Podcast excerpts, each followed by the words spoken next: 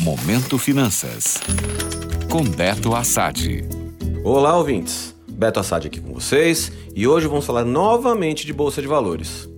E nada como um dia após o outro, não é mesmo? Depois da péssima semana passada, onde o Ibovespa devolveu todos os ganhos do ano, essa semana caminha para uma recuperação interessante. Até a quarta-feira, o principal índice da Bolsa Brasileira ia subindo 4,45%, voltando a ficar positivo no ano. Isso voltou a dar esperanças aos investidores de que a bolsa encerre 2022 no campo positivo. Como comentei no primeiro podcast da semana, alguma notícia positiva vindo da área econômica poderia impulsionar o Ibov nos últimos pregões do ano. E é exatamente isso que está acontecendo.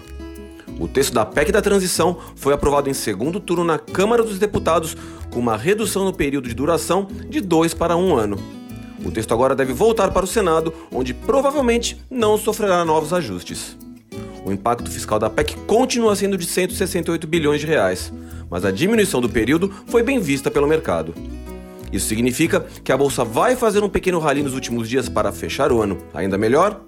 Muito difícil dizer. No curto prazo, a bolsa continua em tendência de baixa, mesmo com alta semanal até agora. Então esse movimento pode ser apenas uma correção para continuar caindo.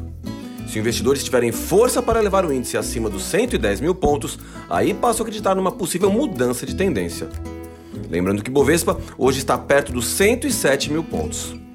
Portanto, para os investidores mais agressivos, atenção a como a bolsa vai fechar essa semana. Pode ser que alguma oportunidade apareça em breve. Já para os mais conservadores, segue a mesma coisa que venho falando há tempos. A renda fixa está ótima. Só corra riscos na renda variável se você realmente souber o que está fazendo. Considere essa a minha dica de Natal. Um grande abraço a todos.